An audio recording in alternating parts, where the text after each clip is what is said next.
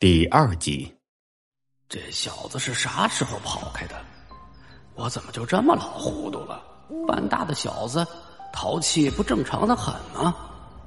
这是不是让我一打给气跑了？自己跑去别的地方找不回来了？不会是被外乡人给拐跑了吧？老顾头听不到小孙子的回应，再加上自己这么一胡思乱想的，这一下可算是把自己彻底吓慌了神。他越想就越不敢往下再想，心下可不就犯了难。这一把岁数了，老婆子身体也不好，咱家就刚子这么一个独苗苗，老大家两夫妻也就这么一个男娃，这年头在家挣不着钱。这些年，他俩也是一直在外面打工。刚子打小就留给我们两把老骨头照看着，本想着帮帮孩子，可这要是真的弄丢了，这可咋整？怕是到时候只有一死谢罪了。唉，这时的老骨头就像个没头苍蝇般的在过期的庄稼地里四处乱撞。这会儿哪还顾得上这辛苦一天的劳动成果？他可是趟过了一块又一块的地，踩倒了一片又一片的苗。原本就焦急的呼喊声里，已然夹杂了一丝绝望。可这老人的呼喊声显然已经被夜色吸收的干干净净，除了自己的呼唤，老顾头这时仍听不到孙子的回答声，哪怕只是“嗯”的一声也没有。正在老顾头心下着急之时，突然，他似乎听到随着风声传来隐隐约约的说话声。可这会儿，庄稼地里的稻米苗也被风吹得沙沙作响，他只好屏住了呼吸，想听个真切，以确定这声音的源头来自哪里。嗯，嗯，要我怎么做？大牛，大牛。稚嫩的童音随着几声拍土堆的声响传了过来。这声音好像是刚子的，他在叫谁？大牛，大牛，这娃不是？老骨头听出是孙子的声音，正高兴的准备循声而去，这正要迈开的脚步，突然在抬起的瞬间定格在了半尺高处。不对。这大牛不是前几天西三家刚死的那孩子的小名吗？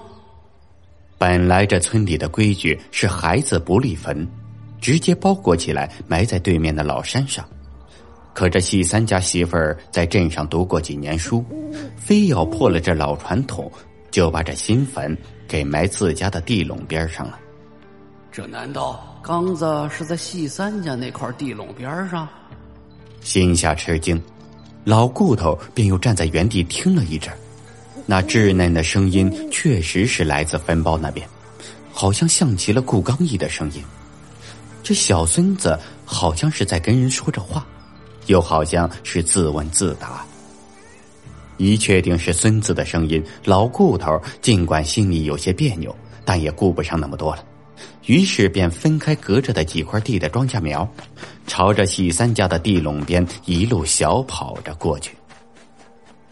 这才刚走进喜三家的地垄边上，老顾头就看到自己的孙子正趴在新坟上，嘴里嘀嘀咕咕的，不知道在说些什么，一边说还一边拍着坟头的土。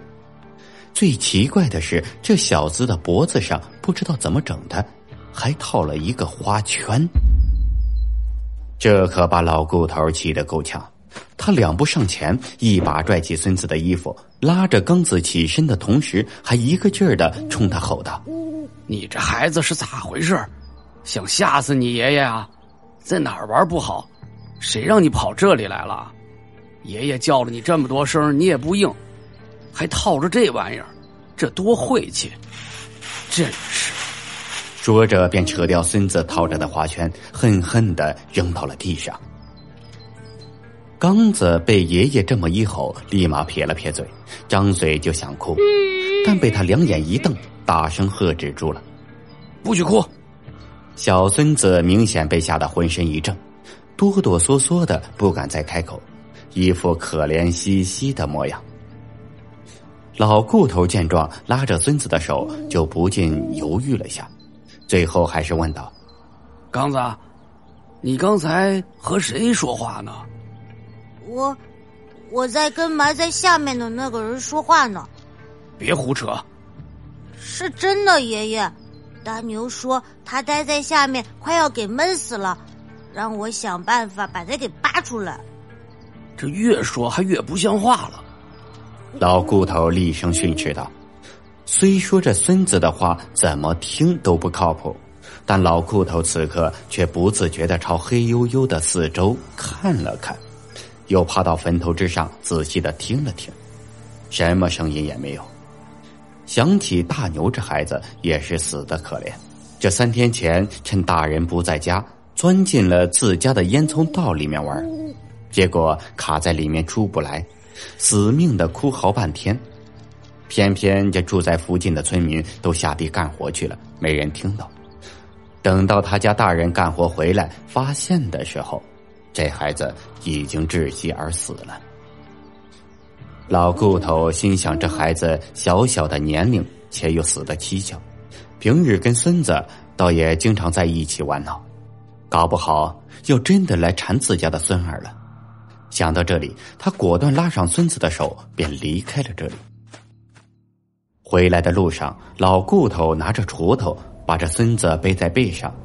经过喜三家门口时，看到喜三家媳妇儿 正坐在自家的门槛上，撕心裂肺的哭着，那哭声就像深夜里的猫叫一样，凄凄惶惶的。整个村子就像是被笼罩在一片诡异的气氛之中。西三家也没人开灯，屋里屋外、家了院子都是黑乎乎的。西三家媳妇儿就那样坐在黑暗中，旁若无人的哭着她那刚刚死去的儿子。